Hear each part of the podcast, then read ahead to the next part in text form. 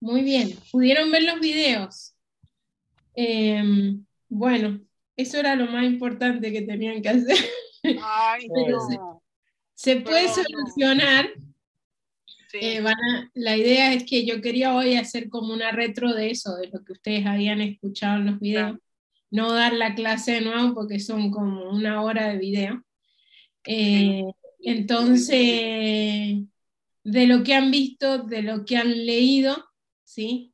Cuéntenme un poquito qué entendieron sobre esto de los tipos culturales que, que usa la doctora Silser que bueno, que los ha descrito Mari Douglas, pero que los usa la doctora Silser, que, que, que se acuerdan de los tipos culturales. Sí, somos cuatro, es la desventaja de ser cuatro. Uno puede decir, bueno, ya alguien va a romper el silencio. vamos, vamos, Juan. Bueno, Eh, yo digo los dos bueno, a primeros. nosotros, dale, dale, dale. Bueno, eh, el primero es. eh, muy- muy- Estructura débil. no, no, no. En realidad No. se confundía con la estructura. Pero el primero No, no, es. está bien, eh, está bien. Es decir, primero ella hace una categorización entre estructura y comunidad. Muy bien. Ajá. ¿Qué era estructura? ¿Cómo podríamos definir estructura? Juan sabe. El modelo de familia o las creencias, las normas, todo aquello que tiene que ver con lo muy personal. En contrario, la comunidad es todo aquello que es común, digamos, ¿no? La estructura nos distingue de otros, nos separa. Nosotros hicimos una aplicación también a la parte eclesiástica que nos vino muy bien. Nos dimos cuenta que a veces la comunión entre dos iglesias es difícil porque si bien tenemos elementos de la común unidad que nos unen, tenemos estructuras demasiado establecidas y que defendemos a ultranza que nos separan y nos dividen. Por ahí nosotros aterrizándolo siempre un poco a la parte eclesiástica que a Stanley no le gusta, lo entendemos un poco mejor. Claro, entonces la estructura en una palabra, me gustó lo que dijiste al final, es lo que nos divide. Puede ser el sexo, puede ser la edad, La franja puede etaria, ser todo las eso. castas, ¿sí? puede ser las clases sociales, eh, el lugar donde vivimos, ¿sí? aunque no lo crean, eh, en, en, por ejemplo, en Colombia hay seis clases sociales que la gente es dividida y, eh, y eso depende de dónde pueden vivir, ¿sí? especialmente Bogotá. Tiene seis clases sociales y depende de las clases sociales donde viven. Hay un muy buen video que hizo la BBC sobre eso. Entonces, a veces no, no, no nos imaginamos, pero cada sociedad tiene sus estructuras, ¿sí? Que los dividen. Y la comunidad son todas las cosas que nos unen, ¿sí? Todo lo que nos hace uno, lo que nos lleva a, a la unidad, que nos lleva a, a- a gastar tiempo, ¿sí? A, a invertir tiempo en estar juntos, ¿sí? Pensemos en, en cosas que nos unen como argentinos, ¿sí? ¿Qué cosas nos pueden unir como argentinos? Ahí Mónica y Juan lo tienen entre medio. El mate, El mate nos une como argentinos. ¿Qué otras La- la- cosas nos unen? la comida, eh, La comida. El ajuste idioma. fiscal. compartir, compartir algo con La la, con la familia, ¿no? Ujú. La Un recesión. cumpleaños, una, El, La el-. Ustedes son uruguayos, perdón. ¿Qué, qué Sí, es lo sí, que sí, une a los bueno. uruguayos? Estamos, estamos ahí. ¿Qué es lo que hace al uruguayo orgulloso de ser uruguayo y que comparte con otros? ¿Qué es lo que lo hace el uruguayo orgulloso y que lo comparte con otros? Con Y otros uruguayos. no El diga cabrito. dulce de leche, Ah, ni el bueno. asado, ni nada, porque El asado, sí señor. Pero el asado también es algo de nuestros hermanos argentinos. Es la misma vaca, solo que está de este otro lado del río. Pero no, hay otra cosa. Un chivi- ¿Cómo es el chivito, cabrito? El no chivito. no es ah, ni chivito ahora ni sí, cabrito. Íbamos, íbamos para para ahí. eso. Pero saben que ahí cuando estuve en Córdoba descubrí que el, el lomito, si se le trabaja un poco y se le modifica, se parece bastante, así que no tienen nada que envidiarle al uruguayo. Pero no de preparación. de cabra, no sé qué era. Pero bueno, hay cosas que como El- el chivito- Sí, sí, sí. El chivito es la copia uruguaya del loco cordobés. Bueno, entonces, Estamos, estamos, un, estamos un poco alejados, después te explico. no. Va a ser muy larga la clase. el sentido de comunidad entonces lo que nos ayuda, ¿sí? A, a buscar el estar con otros y nos une con otros, y el sentido de estructura es lo que nos divide. De alguna forma, eso tiene que ser bastante claro para nosotros decir, sí, yo tengo más sentido a la comunidad o yo soy más, tengo más eh, orientación hacia, la estructura. Y al final del curso, más o menos vamos a tenerlo un poco claro. Esos dos sistemas forman esos cuatro tipos culturales, Mónica, ahí vamos. Entonces, si yo digo alta estructura, alta comunidad, ¿qué cultura me da? Alta Eh, estructura, alta jerárquica. comunidad. ¿Cómo? Ah, no, perdón. ¿Cuál, ¿Cuál, Mónica? interre- Sí, sí. ¿Interrelacionada? No, la primera. Ah, La primera que dijiste.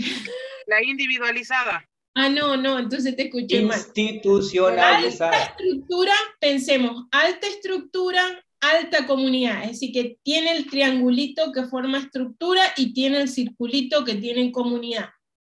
Alta estructura, alta comunidad. ¿Cuál sería? Lo que dijo Juan. ¿Cuál? Institucionalizada. No, No. La jerárquica. la jerárquica, ¿sí? Ah, estructura, pero hay una orientación a la comunidad. Acordémonos de los símbolos que eso nos va a ayudar. Entonces, la cultura jerarquizada tiene alta estructura, alta comunidad. El valor para ellos, sí, es, la, es el subir en esa estructura, ¿sí? El- el- la pirámide. Ahora, si yo digo baja estructura, baja comunidad, el otro extremo, ¿qué sería? Individualista. Individualista. Individualizada, muy bien. Individualista, individualizada es como diferente, ¿sí? Individualista tiende a ser una sola persona, individualizado tiende a ser más, a decir, el grupo familiar, ¿sí?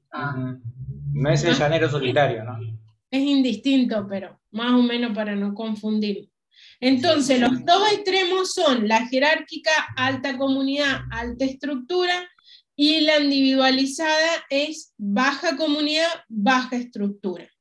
Ahora vámonos al- al- al- a la otra alta estructura, baja comunidad. ¿Cuál sería? Estructura tiene la pirámide, pero no tiene comunidad. Institucionalizada. institución. Ahí sería institucionalizada. ¿sí? Hay una estructura, pero no tiene ese sentido de comunidad. Y la Mm. última sería baja estructura, no tiene la pirámide, pero tiene la alta comunidad. ¿Cuál sería esa? Interrelacionada. interrelacionada. ¿Se acuerdan los ejemplos de, de qué países o qué regiones caracterizan a cada una? ¿Cuál caracteriza la, la, la institucionalizada? La... Dijo Inglaterra, ¿no? ¿Qué había dicho? ¿Qué país nos dijo? Sí, Asia. sí. No, había sí, dicho, la Mariela había dicho- institucionalizada, Había Ajá. Europa, Estados Unidos, Canadá. Ah, Europa, sí. Europa del Norte mayormente, sí, son culturas institucionalizadas, ¿sí? Y podemos decir algunas, algunos sistemas de Estados Unidos, Canadá, ¿sí? Son más orientados hacia esa alta estructura, baja comunidad. Ahora. ¿qué países, Uno no es nadie, pero está, está estructurado. ¿qué países o regiones son característicos de la individualizada?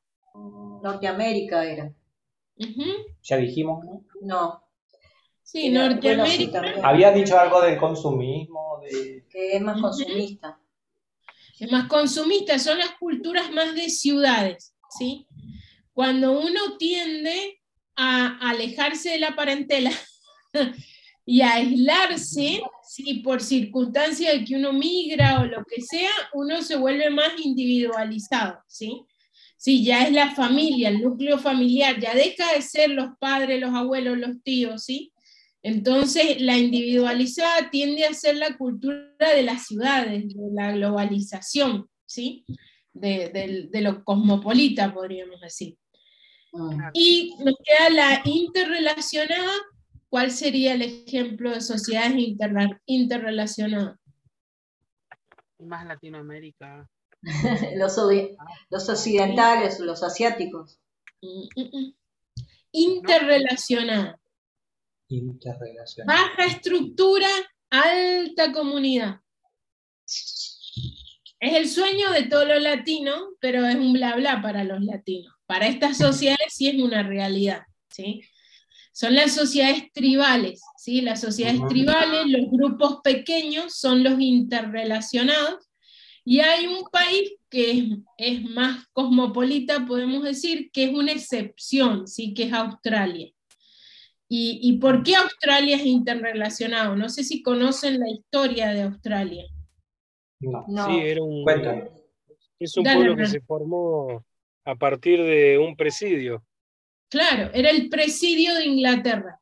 Cuando alguien Claro. cometía un delito en Inglaterra, en el siglo XVII y XVIII, los subían en un barco y los llevaban a Australia. Son muy lindas las películas de Australia de la historia.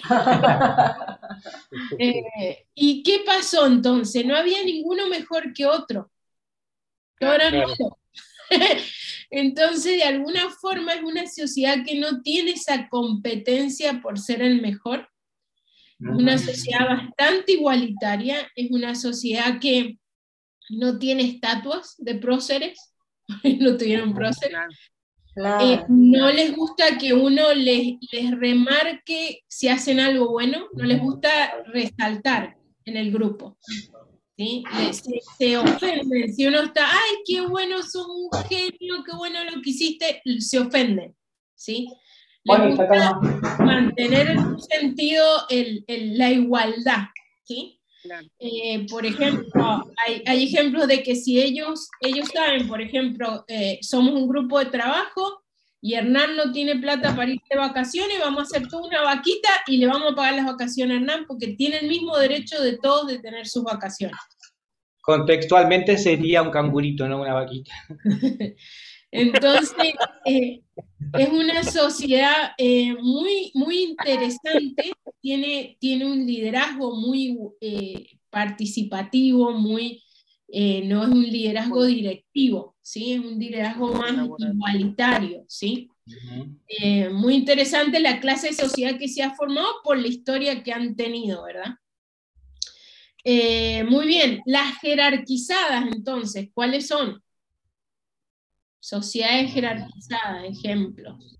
¿Qué nos queda? Piensen en el mundo, ¿qué nos queda? Y Latinoamérica, Rusia.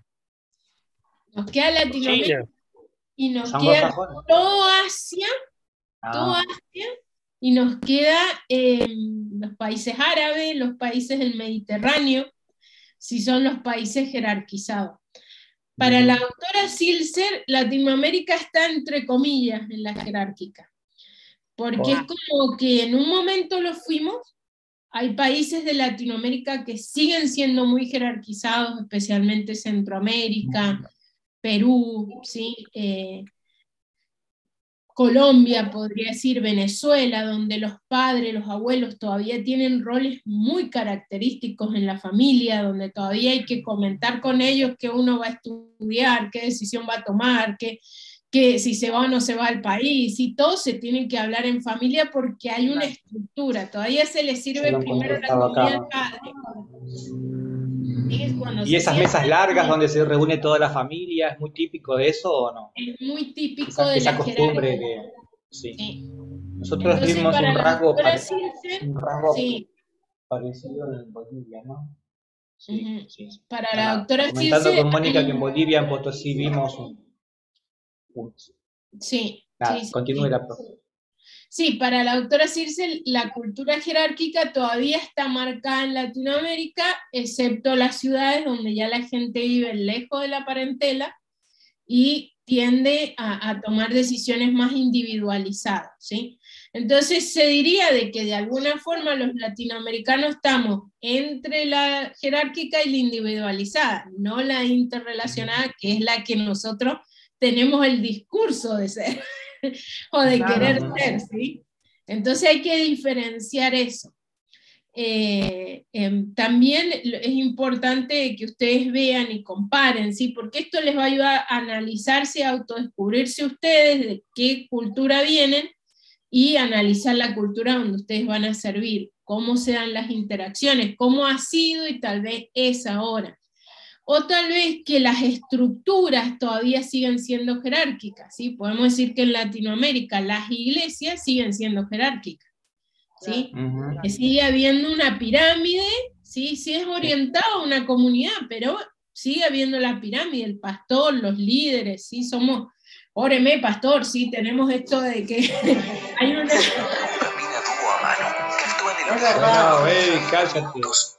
Hay una estructura sí que, se, se, permite.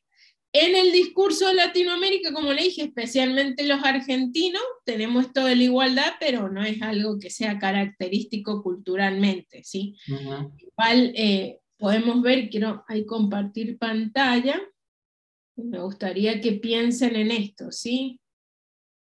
En valores que tienen nuestras culturas, ¿sí? No lo vamos a hacer en grupo, vamos a tratar de hacerlo juntos, ¿sí? Pero pensemos en, en un valor que tengamos en nuestra cultura. Pensemos en la casa de nuestra niñez, algo que, que para nosotros eso marca una diferencia eh, con otras culturas o con otras casas, ¿sí? La hospitalidad. La hospitalidad. Solidaridad. Ahora, ¿eso era en la casa de la niñez y es en la casa de ustedes ahora o no? Sí.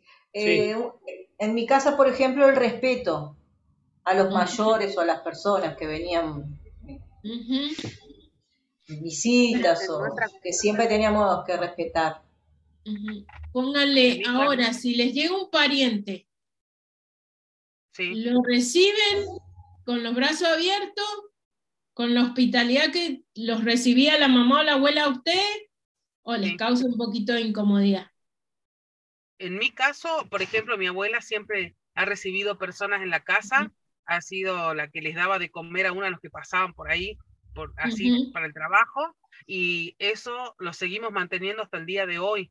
Hemos podido llegar a un acuerdo con Hernán, porque ellos tenían una estructura más individualizada como familia, y mm, de hecho, este, hemos sido siempre hospedadores y seguimos ese, mm, eh, lo seguimos replicando, digamos. Y nosotros, nuestro matrimonio es muy loco porque yo, digamos, provengo de, la capital del país y ella es del norte. Y parece que no. Nosotros tuvimos que armar toda una dinámica nueva a raíz de negociaciones, porque, por ejemplo, en mi familia jamás iba a recibir a alguien en la casa.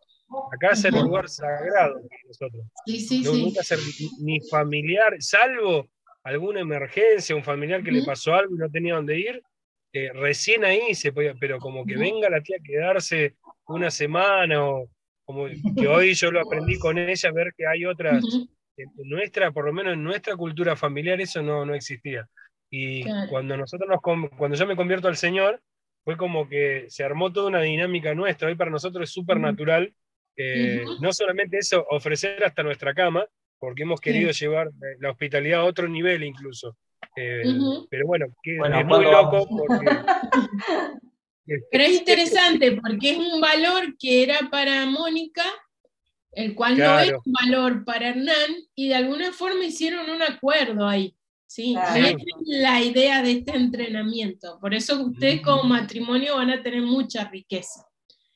Cuando de alguna forma no hacemos lo que le gusta a él o no lo hacemos lo que le gusta a ella, sino que encontramos una forma en la que estamos de acuerdo para encontrar el shalom. ¿sí? A veces en los matrimonios o se da eso y es sano, o se da lo enfermizo de que siempre uno es el que cede y el otro el que gana. ¿sí? Y eso lleva, ustedes ya saben, a todas las crisis. Entonces, la idea de, de del acuerdo en un sentido es no es ni lo que vos decís, ni lo que dice el otro, ni la cultura de mi casa la niñez, ni la cultura de la casa de la niñez de ella, sino lo que vamos a poner como cultura en nuestra familia, ¿sí? Lo vamos a establecer como un valor para que haya shalom. Y puede ser que se tome como ejemplo lo que trae uno de la casa de la niñez, que decimos, wow, eso realmente me refleja eh, características de Dios, ¿sí? la hospitalidad. Es algo que yo, yo siento de que esto va a traer shalom a nuestra familia y está bueno adoptarlo, ¿sí? Entonces la idea es como equipo poder hacer estas dinámicas, que ustedes ya las vienen trabajando como matrimonio, ¿no?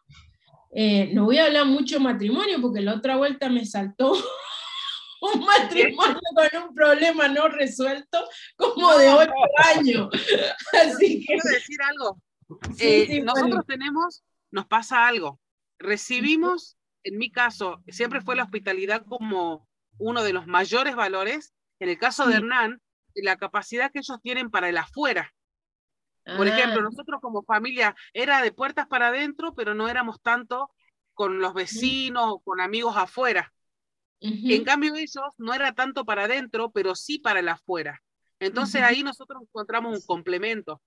Está bueno. Yo tuve que aprender a socializar de otra forma, que ellos lo tenían como común con la gente de afuera y, y él recibir, digamos. No sé si entiende la idea. Sí, sí, sí. Y van a ir a culturas a servir donde estos son dinámicas diferentes, ¿sí? Capaz que la gente tiende a tener más la privacidad de la casa, la casa es chiquita, eh, y, en otros, otra forma, y lo vamos a ir viendo durante el curso, ¿sí? Bueno, ahora quiero mostrarle dos fotos, ¿sí? Que las miren y me cuenten qué les hace sentir, ¿sí? a ver qué, sienten al ver esta cocina, seguramente norteamericana o canadiense o de por allá. Parece europea. Ajá. ¿Qué sentirían? ¿Les gusta cocinar a las mujeres ahí? Sí, a mí sí. ¿Les gusta tener cachivache? A mí me encantó esa mesada de granito. Porque su casa tenía granitos. Ah, mira qué lindo. Un sueño. También así de punta a punta. Ah, yo llegué acá a mi casa, yo estaba viviendo ahí en Campos Blanco por cuatro años, llegué a mi casa acá y transformé toda la cocina, mueble, mesada, todo. ah, se parece a esa. Así que bueno, muy bien, ¿qué sienten con esta? Bueno, yo me siento identificada. ¿Por qué te sentí identificada con esa? porque nosotros teníamos, eh, vivíamos en el norte, norte, en Salta, ¿no? Y mi mamá solía, sin, sin ser cristiana, ¿no? O sea, ella creía en Dios, era católica, pero ella hacía servicio en las comunidades wichí de cortar el pelo. Entonces nosotros compartíamos con ellos y no, no este estilo, pero sí se cocinaba al fuego, tomábamos mate cocido ahí con la pavita al fuego. Entonces, como que es muy natural para mí verlo así. Ahora, si vos mañana tuvieras que vivir en esa situación, ¿cómo te sentirías? Lo tramité. Puedes estar acostumbrada, te cuento algo, puedes estar acostumbrada y en tu niñez o tu adolescencia haberlo vivido como una aventura, como algo interesante, pero ahora vos, con tu familia, responsabilidades que vos tenés como madre, ¿vivirías así? A mí me ha pasado ¿Qué sentirías? Claro, a mí me pasó a la inversa. Yo sufrí toda mi infancia por vivir así. Y con el Señor aprendí a valorarlo. De hecho, em, ahora tengo más poder de adaptación.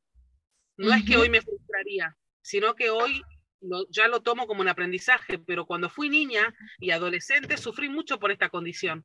Que se nos acabara el gas, tener que hacer fuego, andar con la ropa a la hora a humo, cosas que cuando uno es niño por ahí eh, te, dan más fuerte porque vas a la escuela, porque los niños, no sé, tenía otro Entonces no te afectaría. Si mañana tenés que ir a vivir hacia África, no te afectaría. No me afectaría. Muy bien. Mónica, la otra Mónica. Creo que me, me, costaría un poco adaptarme a, a ese, vamos a decir, a esa Creo que me adaptaría rápido, pero me costaría. Me costaría.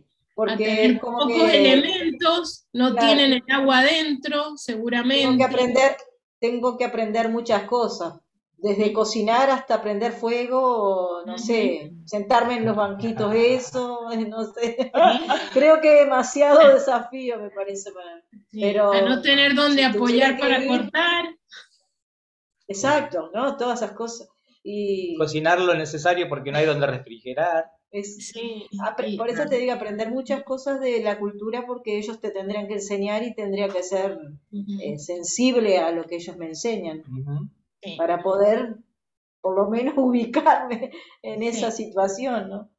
Y otros tienden a llegar y hacer cambios, cambios, cambios, cambios para a lo que están acostumbrados, ¿verdad? Claro. esas reacciones que tenemos, ya sean positivas, negativas, de shock, de sorpresa, de, ay, yo no sé si podría, almuer desayuno, almuerzo, cena, ahí encluquillada con el niño alzado, eh, acarrear el agua, seguro hay que llevar, ir al río a pasar tres horas entre lavar la ropa, bañarte y lavar las cosas, ¿sí? Lo digo de propia experiencia en Papúa. Claro. Es decir, y más todo lo que tengo que hacer, porque todavía tengo que seguir haciendo todo lo que tengo que hacer, sería un poquito, uno entraría. Entonces esos sentimientos que uno tiene hacia lo diferente, ya sea que lo diferente sea la foto anterior, ¿sí? O lo diferente sea esto. ¿Sí? Porque esta puede llegar a marear a una persona, frustrarla también. sí, yo quería contar sobre eso. Yo quería contar sobre eso. O sea, en casa eh, nuestra cocina de la niñez no era ni la primera ni la segunda foto, era algo entre medio. No, no, sí supimos muchas veces. Ajá, Eso lo vamos a hablar, eso ah, ya lo vamos a compartir, no te me adelante. Yo quiero las a estos dos contrastes. Sí sabemos lo que es capaz tener más empatía con la segunda que con la primera, porque cuando, bueno, trabajamos entre los tobas, ellos tienen en sus casas todavía, a pesar de tener buenas casas y viviendas, hacen el fuego afuera, prefieren todavía la leña para, para muchas cosas en lugar del gas. Creo que nos acostumbraríamos rápido si tuviéramos que pasar un largo tiempo, pero nos pasó solo una vez con mi esposa de tener una casa a todo lujo que nos la dieron por una semana en Brasil, en San Pablo, en un barrio privado. No sabíamos por dónde empezar. Había tantos aparatos, todo era electrónico, todo era digital, y de verdad que nos miramos y decíamos, ¿qué con todo esto? La cocina se parecía a esa de la imagen de verdad el shock fue más fuerte ante la opulencia y, lo, otro, ¿no? Que en la pobreza. Nuestra reacción, nuestro shock viene cuando lo que experimentamos es contrario a lo que se ha establecido como el sistema que me enseñaron a mí, ya sea mi papá, mi mamá, mi tío, mi tía, mi abuela, mi abuelo, ¿sí? Entonces, esa reacción que nosotros tenemos de juzgar, ya sea que juzguemos a la lujosa o a la pobre, diríamos, es nuestro sistema de hacer juicio basado en mi cultura. Y ese es un sistema que se activa cada vez que nosotros nos enfrentamos con algo diferente. Le digo a Mónica, Mónica, a las dos Mónica, vengan que vamos a cocinar y me ven cortar la cebolla y se escandalizan. Para, para, ¿qué estás haciendo? Así no se corta la cebolla. Eso es el sistema de juicio basado en la cultura de una Mónica o de la otra que le afectó, ¿sí? Eh, en uno de los años en Campos Blancos tuvimos una crisis que no se resolvió como en ocho meses, ¿sí? Porque fue el año de la pandemia y fue entre una persona de Chile y una persona de Honduras que no se pusieron de acuerdo y eso trajo un resentimiento de ocho meses en cómo se sirve una hamburguesa. Si la hamburguesa, cuando yo pongo en el menú, esta noche cena hamburguesa, significa un pedazo de carne adentro de dos panes con algo más, o un plato con un pedazo de carne y otra cosa más. ¿Sí? Claro. Entonces, nosotros decimos una hamburguesa, lo anotamos, ya, ya termino la idea y te doy lugar. Eh, nosotros decimos una hamburguesa, hamburguesa, ¿sí? Hoy cenamos hamburguesa, todos compartimos el español como idioma. Ahora, eso trajo un resentimiento ocho meses, no, no sanaron eso, ¿sí? Entonces, el sistema de hacer juicio basado en la cultura de la que traes de la casa de tu niñez te marca de tal forma, ¿sí? Porque son valores que traen. Entonces, no, para limpiar el piso hay que baldear, para limpiar el piso hay que echar lavandina, el baño se limpia con lavandina. Si todos esos conceptos que traemos de la casa de nuestra niñez nos marca cómo nosotros juzgamos el hacer de las personas, ¿sí? Y desgraciadamente, esto es lo que más rompe equipos de trabajo en el campo, ¿sí? Estas cositas, ay, que, que ya le, me molesta que deje la cucharita en el dulce dentro de la heladera. Me molesta que no tape la comida dentro de la heladera y se va calentando la cosa, se va acumulando, ¿sí? Se va, y la persona lo habla, pero no pasa nada, ¿sí? Se habla, vamos a hacer tal y tal cosa, y la otra vuelta llegué y hacía dos meses que estaban ahí en Campo Blanco y uno saltó, me cansé, me harté de lavarle la taza al otro. Ah, bueno. bueno si te querés ir a Pakistán a predicar el Evangelio, donde tal vez vas a tener que perseverar unos 10 años para tener el primer discípulo, pero te cansaste a los dos meses de lavarle la taza a tu compañero. Tal cual. Entonces, y va de los dos lados. El compañero que no le importa y deja la taza sucia, y el compañero que la tiene que lavar, ¿sí? Entonces, este sistema de hacer juicio basado en la cultura trae esas quiebres, trae esa, esa ruptura, ¿sí? En matrimonios, en familias, en equipos, ¿sí? Porque Me pasó en el interior, en el, interior profundo de Sal. Completo la, había, por ejemplo, sí, sí, sí, dale, dale, dale. Completo la idea, dejo a Mónica y luego venís vos. Dale, dale nos cuesta, ¿sí? Frenar y controlar ese sistema de hacer juicio basado en mi cultura. Quiero yo siempre tener la razón, quiero yo siempre decir esto está bien, esto está mal. Y la equivocación mayor es que le ponemos una connotación teológica. Entonces ya se convierte en una verdad bíblica. Claro. Lo que la doctora plantea, ¿sí? lo que plantea esta materia, es que este sistema de hacer juicio basado en la cultura tiene que ser transformado por las verdades bíblicas. Sí, claro. Yo voy a llegar a estar en un desacuerdo con vos cuando realmente sea por celo por la palabra de Dios. Pero cómo cortar la cebolla, pará, pongámonos de acuerdo. Un día la cortás Juan Cuadrado y otro día la cortás en Julián. ¿Entienden? Pero el tema es este sistema de hacer juicio condiciona la iglesia que elijo, las personas con que me relaciono, cómo crío a mis hijos, cómo, y vamos a ver cómo esto distorsiona la verdad bíblica, distorsiona el mensaje del Evangelio, porque lo estoy revistiendo de lo que mi papá y mi mamá me enseñaron que era correcto o incorrecto en la casa de mi niñez. Mónica, dale. Buah, tengo mil cosas pero recuerdo la situación, nosotros de chicos adoptamos a un nene como del corazón, no pudimos adoptarlo con papeles. Eh, y yo estaba dando milanesas y él me decía cada rato, así no le hace mi mamá. Viste, todo el tiempo me cuestionaba cómo yo estaba haciendo, recién venía con respecto a eso, ¿no? Y por otro lado pensaba, digo, ay, Dicot, si hubiésemos hecho antes, porque cuando nosotros pusimos el negocio, era nuestro producto, era nuestra forma de hacer las cosas y realmente fue muy difícil negociar con las personas de acá, porque por más que es Argentina, era una cultura diferente, su forma, eh, la forma de expresarse, la forma de, de, decirlo y cómo planteaban ellos hasta la gastronomía. De hecho, eh, eh, hemos, a mí me ha pasado eso, estaba, está bien, estamos hablando de equipos cristianos, ¿no? Acá en este caso era completamente gente que no conocía al Señor, en otras personas. Entonces, el hecho de tener este recurso es genial, porque entonces uno ahí puede negociar en un equipo de trabajo diferente, ah. en nuestro caso, cuando nosotros tenemos nuestra forma de hacer porque eh, eh, ofrecemos un producto que se diferencia del resto. Sí. Y lo cultural se vio reflejado en la comida, y como que no, nos parecía loco que en cordobés comen empanadas dulces, por ejemplo. Entonces, nosotros decíamos, no, o sea, pero le echan azúcar, sí, le echan azúcar, y comen, la comen dulce. Entonces vos decís, eh, no hemos resistido un tiempo en hacer ciertos cambios porque nosotros queríamos presentar nuestro producto, pero en realidad, después con Nicot fuimos aflojando un poco. Porque el tema es tu producto y tu trabajo, más allá de querer tener una ganancia económica, me imagino que lo quieren hacer para acercarse a las personas.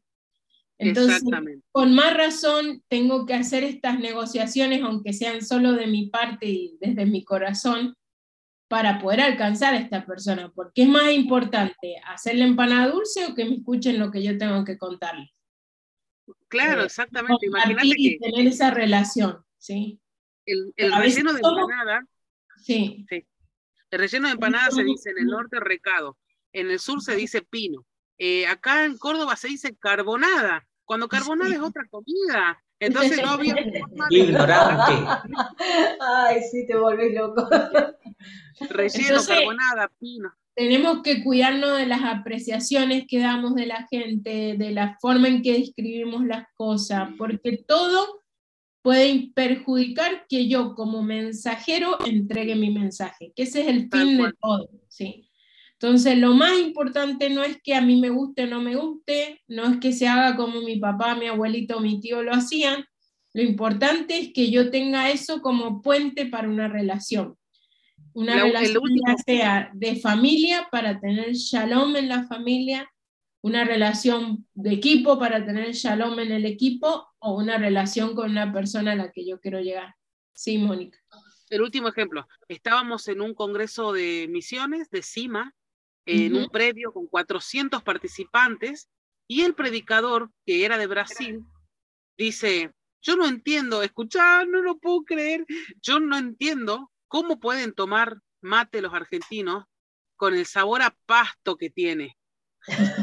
Todos empezaron, ¡uh! Imagínate 400 personas abuchándolo. Al otro día fue con un mate, pidió perdón, y yo me quedé con esa impresión, ¿no? De que por ahí, Sí. hasta eso, esos comentarios, eh, Sí, qué sé sí, yo, sí. que no, desafortunados, ¿no?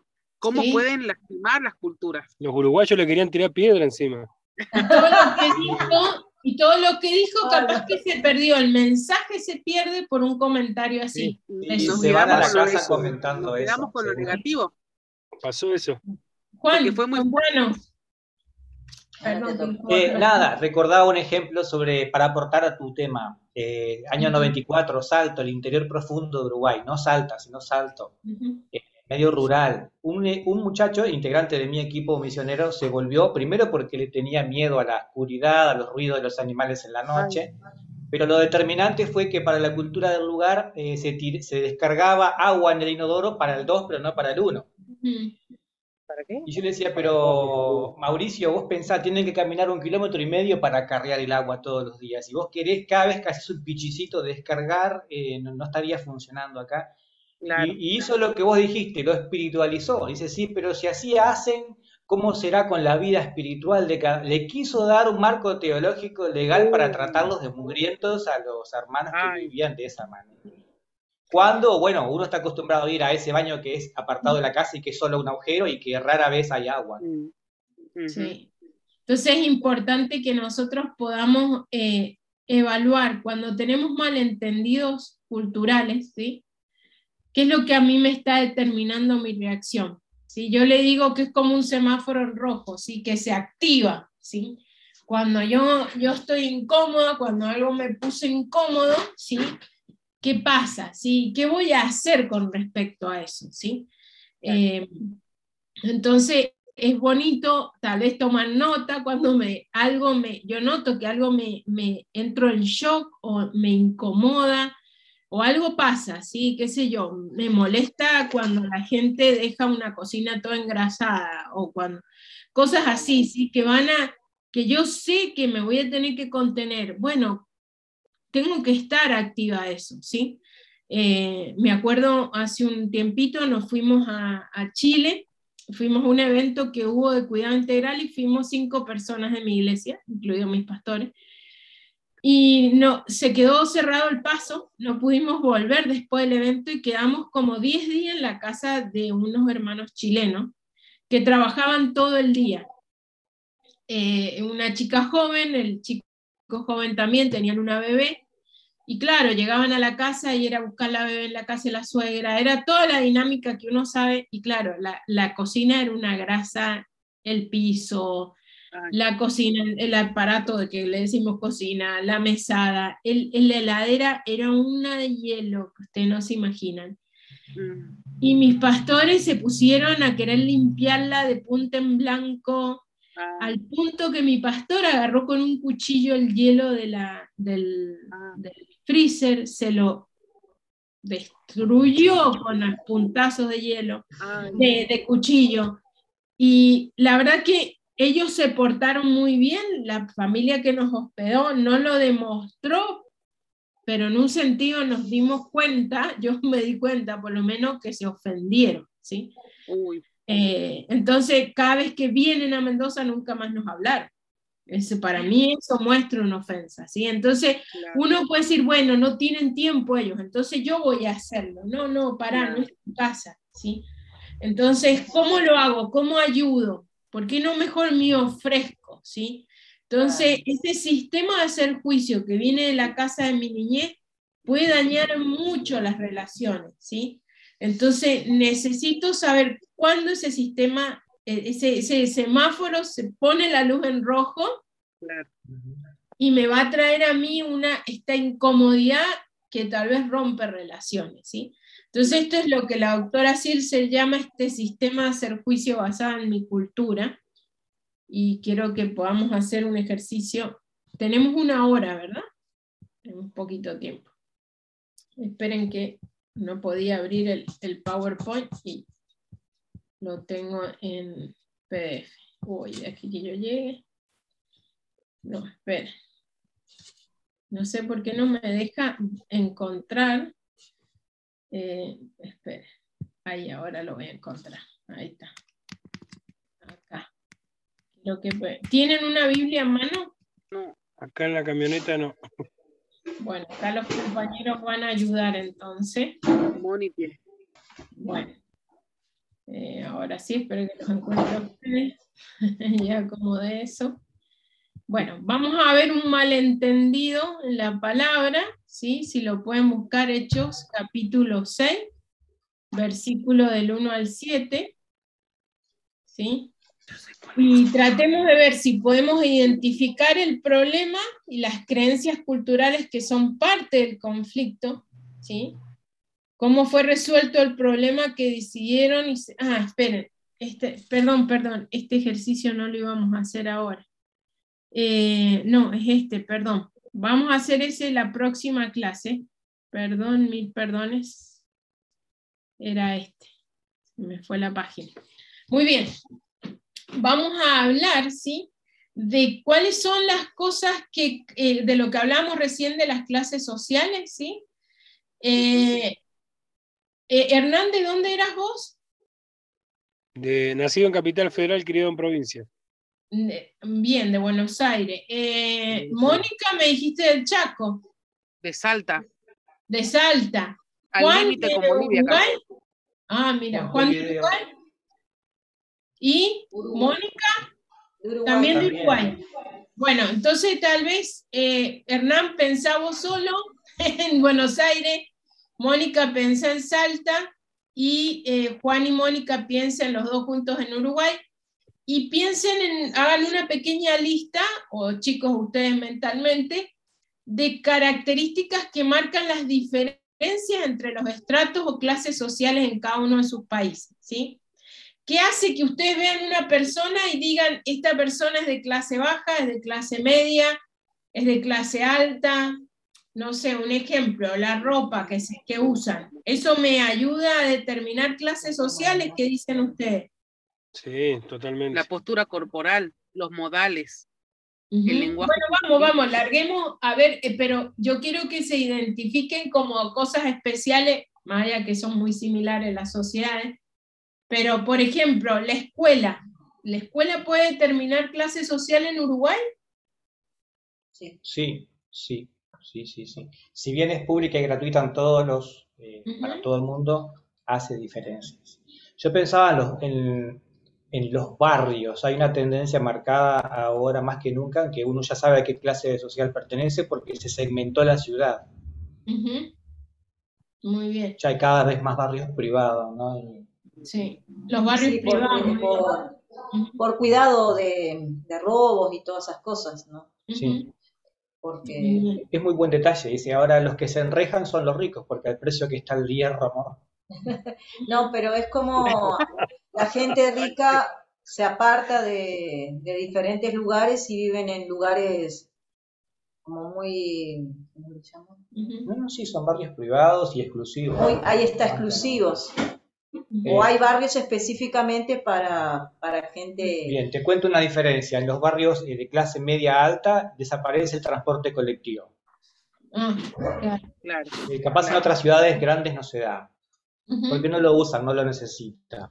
Eh, ¿Cómo es en Salta el tema de las clases sociales? ¿Qué podés sumar diferente de lo que hemos dicho? En el norte, donde yo crecí, después me fui a Capital, pero puedo decir de- más, más bien eh, del tiempo de mi infancia, eh, las casas, los tipos de casas, habían muchos españoles o muchos eh, turcos, entonces habían, las casas eran mansiones más o menos, y la gente de Mm, otra claro. clase social tenía, eh, nosotros estábamos en el medio, teníamos, éramos de un barrio, pero si vos te ibas un poquito más a las orillas, eran todos asentamientos. De hecho, el primer tiempo vivimos en un lugar así, pero también en la escuela podíamos ver la ropa de los nenes, eh, las zapatillas, son muy significativos el calzado. eh, algunos Mm. niños escribían con lapicitos así re chiquititos. Em, otros, otros nenes tenían, no tenían mochila. eh, los delantales eh, se notaban que tenían, lo habían pasado de los hermanitos a los hermanitos. Entonces no eran blancos estrenando, sino que eran ya llentos. Sacudida. eh, en bicicleta a la escuela. em, ¿Qué más? A ver. bueno, los nenes que eran, que tenían un poquito más de poder adquisitivo, no tomaban de la pava del mate que nos ponían en la escuela, ponele. Porque se ponía una pava con mate y vos te servías y tomabas con pan, y no, ellos se traían su, su merienda o su Claro. para comer ahí. Podían Hernán, comprar. ¿cómo es en Buenos Aires? ¿Cómo diferenciamos clases sociales en Buenos Aires? Normalmente por la vestimenta y la manera de hablar. Mm, la manera de hablar. Sí, la manera de hablar, o sea, el- lo que llamamos sociolecto es, eh, sí. te das cuenta La enseguida. música, ¿no? ¿ah? la música que escuchan también, tal vez. ¿Qué otras cosas nos pueden diferenciar? A ver. Eh, Mónica, Mónica, ¿quién es Mónica Pérez? Yo, Ah, dale, Mónica Pérez. La salud. Así te diferencia. de diferencia, por ejemplo, la de en la escuela, por ejemplo, también dentro de la escuela pública, por ejemplo, estaban chicos que, que tenían las túnicas o los guardapolvos que le dicen acá, e impecables, bien, y en cambio los, los que eran de más bajos recursos llevaban de repente la menos, menos gastada o, o más gastada. Un comedor. Y de repente iban a, comer a un lugar donde se llama el comedor, donde ahí le preparaban la comida y todas esas cosas, en cambio los, los que tenían pudientes iban a sus casas, ¿no? Las meriendas también, había mucha diferencia.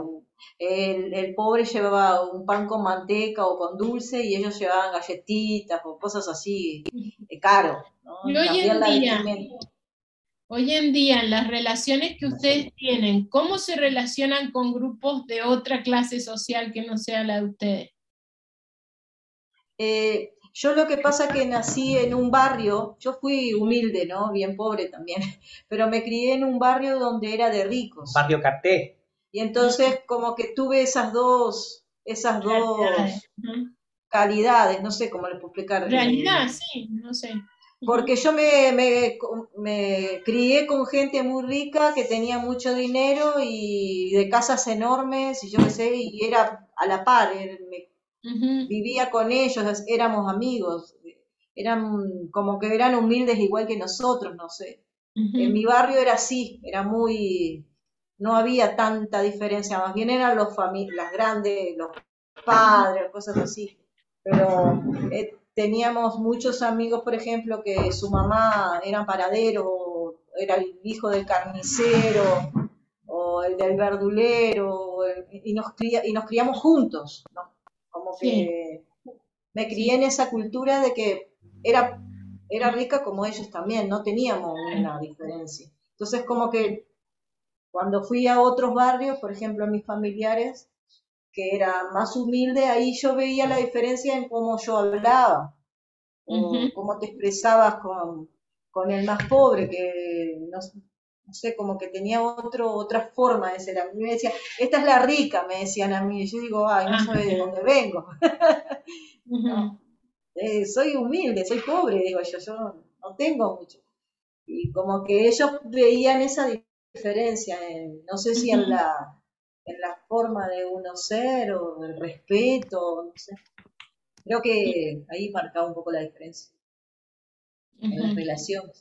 A mí me ayudó mucho los trabajos. Trabajé en, lugares con, gente muy, muy de bajos recursos. Trabajé muchos años para el MIDES, que integraba a gente, bueno, de las villas, con problemas de salud, con, temas de, de, situaciones emergentes. Y también a los pocos años trabajé en un barrio privado, luego en un hotel. Entonces teníamos ese roce y capacidad de adaptación que casi todos mis jefes o, gerentes siempre resaltaban, dice, qué capacidad que tenés de hablarle a la altura de la persona con la que te encontrás, y uno lo aprende. También nuestra iglesia de la niñez eh, trabajaba en un barrio crítico, pero venía gente de, de clase media también, entonces teníamos la capacidad de formarnos y saber cómo mantener una conversación, porque ¿qué pasa? Bueno, Pasa lo mismo acá en la Argentina, en cualquier provincia. Pobreza no significa también carencia de educación. A veces uno puede hablar bien, ir con la túnica gastada pero limpia, ir sin piojos, o sea, uno sabía cómo eh, atenerse y creo que en eso nos ayudó mucho la vida. Por eso como la pregunta tuya era, hoy en día, cómo interactuamos con gente de distintos contextos, creo que tenemos esa escuela de vida que nos hace saber cómo colocarnos en cada caso. Y eso nos ayuda, ¿no? Porque llegamos a, entornos donde decimos que somos profesionales, pero nos relacionamos con clases muy bajas, no profesionales, y eso trae un signo de pregunta tremendo y nos toman de mentirosos muchas veces. Entonces, donde llegamos tenemos que tomar esas distinciones también y ver, bueno, cómo yo voy a presentarme y con quién yo voy a trabajar, ¿sí? Eso tenemos que entender de que hay, hay estructura en las sociedades y si es una estructura jerárquica, como es todo el Mediterráneo, el mundo árabe, el mundo asiático, cómo nosotros vamos a relacionarnos, ¿sí? Y, desde un vamos ya entender esa estructura y que estas personas se, se manejan en base a esas estructuras. Pero bueno, vamos a seguir más adelante con ese tema para dejar claro algunos términos claves como la verdad bíblica, ¿quién puede leer esta diapositiva? Eh? ¿Qué es la verdad bíblica? Lo que Dios dice acerca de quién es Él y quiénes somos nosotros, que fuimos creados a su imagen, voluntad, mente y corazón. Es decir, si basamos nuestras decisiones en la verdad de Dios, si somos guiados por su Espíritu y si lo demostramos en nuestra relación con Él y con los demás. Si cada vez que hablemos de verdad bíblica, esto es lo que estamos hablando, ¿sí? Y lo vamos a profundizar más en la segunda sesión, cuando hablemos del concepto de imagen de Dios, ¿sí? Que ahí van a entender esto de voluntad, mente, corazón, y cómo eso se va manifestando en nuestra forma de actuar y controla ese sistema de hacer juicios si nosotros lo dejamos. ¿Quién puede leer esta otra? Equipos bíblicos multiculturales. Equipos multiculturales que entienden de qué manera su sistema de hacer juicio basado en su cultura distorsiona la imagen de Dios y que están en proceso de reemplazar su tipo de cultura por la verdad bíblica. Estos equipos, conformados por individuos de diferentes trasfondos culturales, crecen y se desarrollan a lo largo de este proceso. Entonces, eh, los tipos culturales, ninguno es mejor que otro, ¿sí? Tienen características, sí, pero vamos a ver en la próxima sesión cómo de alguna forma el pecado ha distorsionado esas verdades bíblicas y cómo debemos reemplazarlo, sí, vamos a profundizar más ese tema. ¿Quién puede decir el concepto de cultura que trabaja la doctora Silce? De manera, cultura, la manera diaria, cómo hacemos las cosas, por ejemplo, interactuar con los miembros de la familia, visitar, comer, trabajar, descansar y limpiar. Las cosas diarias, ¿sí? Como nosotros hacemos esas cosas diarias, eso es lo que es cultura, ¿sí? El sistema de hacer juicio basado en la cultura, el mecanismo que la gente utiliza para conservar su tipo de cultura, validando su forma de hacer las cosas al juzgar como incorrecta, negativa o menos valiosa la manera como los demás hablan, piensan, actúan o se comportan, ¿sí? Tipo de cultura. ¿Quién puede leer esa? Nuestra manera preferida de hacer las cosas de acuerdo con alguno de los cuatro tipos de culturas descritos por Mary Douglas. Los patrones que aprendimos en el hogar de nuestra infancia son los que moldean nuestro tipo de cultura principalmente. Muy bien, y estamos. Bueno, les pido por favor que si pueden ver los videos, súper importante que puedan seguir las actividades. Eh, ahora les voy a habilitar la sesión 2, que es sobre la imagen de Dios, para que en la próxima clase, que sería el jueves, ¿quieren que digamos 19.30 o 19 está bien como ya habíamos puesto? ¿Qué les parece? Lo que digan Hernán y Mónica está bien. Yo les agradezco porque nosotros a las 20, como ya abrimos el negocio, eh, ahora, por ejemplo, está pasando de todo atrás, aunque no lo sepan, pero 19 horas está perfecto. 19 horas, perfecto, muy bien. Muy bien. ¿No te complica, Mónica Pérez? ¿Estás bien? Va a llegar y 10, y 5 y 10 va a llegar. Bueno, tratamos de, ver cómo nos acomodamos. Voy a tratar de estar. Gracias, gracias. Es el día el problema. ah, cierto. También no, no, el otro. Eh, no, no, no, el otro, el otro. No, Moni está avisando, eh, se confundió de fecha. Mi esposa viaja a Uruguay, va a viajar por 10 días, pero no es la próxima semana, es la otra. Es el 12, pero no es lunes. Pero ella va a intentar conectarse si, Creo que el 16, si tiene conexión desde allá. Sería el, 15. La clase que está después del lunes 12, 15. 15. El 15, ajá. Justo en ese, en ese, yo creería que va a faltar 15 y 22 también, pero por eso vamos a ver que se pueda conectar desde allá. Bueno, Así también la extraño un poco menos. yo, yo no voy a poder pasar las clases, chicos, porque yo estoy cambiando de trabajo y estoy en la transición y es la época más loca de mi vida, porque estoy respondiendo a las dos organizaciones. Estoy saliendo de Letra Argentina y entrando a SIL para Sudamérica y la verdad que quedé en, con esto y el curso fundamental, así que estoy lunes y ah. martes con curso fundamental retroalimentación y con ustedes el jueves, pero si quieren miércoles o viernes yo podría cambiar. Lo que no puedo es pasar porque yo a partir del 1 de octubre ya no existo con esto. Pero podemos tratar de acomodarnos lo mejor posible, pero no me abandonen las tareas, sí, eh, traten de ver el manual, por lo menos, los videos esenciales, ah. porque yo ya tomo por sentado que ustedes conocen la teoría por los videos, ¿verdad? Simoni. Profe, nosotros compramos por Amazon el libro, pero no ah, supimos pero no supimos hacer los otros pasos. Me mandaron el mail, pero ya no sé si me lo van a mandar a la casa o si era PDF. No sé si hicimos ah, bien. Tenías que instalar la aplicación de Kindle. Si queréis, yo te envío por privado. Escribime en privado y yo te ayudo. Sí, sí, sí. Por favor. Gracias. Yo soy una experta con Amazon. bueno, buenísimo. el Señor les bendiga. Quedamos para el jueves a las 19. Si hay, necesitamos hacer un cambio, me dicen. Eh, si hay dudas con alguna tarea, me avisan. Eh, sigan pensando ¿sí? en la casa de la niñez, si pueden buscar fotos, si pueden estar trabajando de eh, el árbol genealógico, que va a ser una tarea que vamos a tener para la sesión 3. Pueden ir pidiendo nombres, ¿sí? O si ya lo vienen trabajando. Va a ser interesante. Sí, sí, sí, en, En mi, en mi familia, eh, durante dos o tres generaciones, estuvieron escribiendo sobre la familia. Es un ah, librito. Así que ahí hay mucha información de, de, qué pasaban en la familia, o sea, hasta hasta mi abuela se escribió. Y de ahí ya no se, escribió más. Buenísimo, bueno, bueno. Eh, bueno, los dejo así, siguen con sus actividades. No, no tenemos nada. No tenemos nada nosotros. por el grupo, ¿sí? ¿Qué hacemos? ¿Qué hacemos, ¿Qué hacemos los que no tenemos, vamos a decir, nada de los familiares? Yo no tengo de mi padre ni de mi madre, no tengo nunca. Nos fuimos de la casa y de la parentela, Aparte no solamente eso, que no tengo tampoco abuelos ni familiares que... Vivos. Porque mi mamá falleció No, y, no, no, y bueno, por eso que me voy a Uruguay también. Claro, no, no hay necesidad de poner. Digo, por lo menos porque vos decís fotos. No, no, no, es si tienen, ¿sí? Van a ver lo interesante que se pone la cosa. Ay, Si tienen, pero no hace falta que estén vivos. Sino que Mónica, que Mónica Juárez nos preste algún familiar. La es idea, amplio.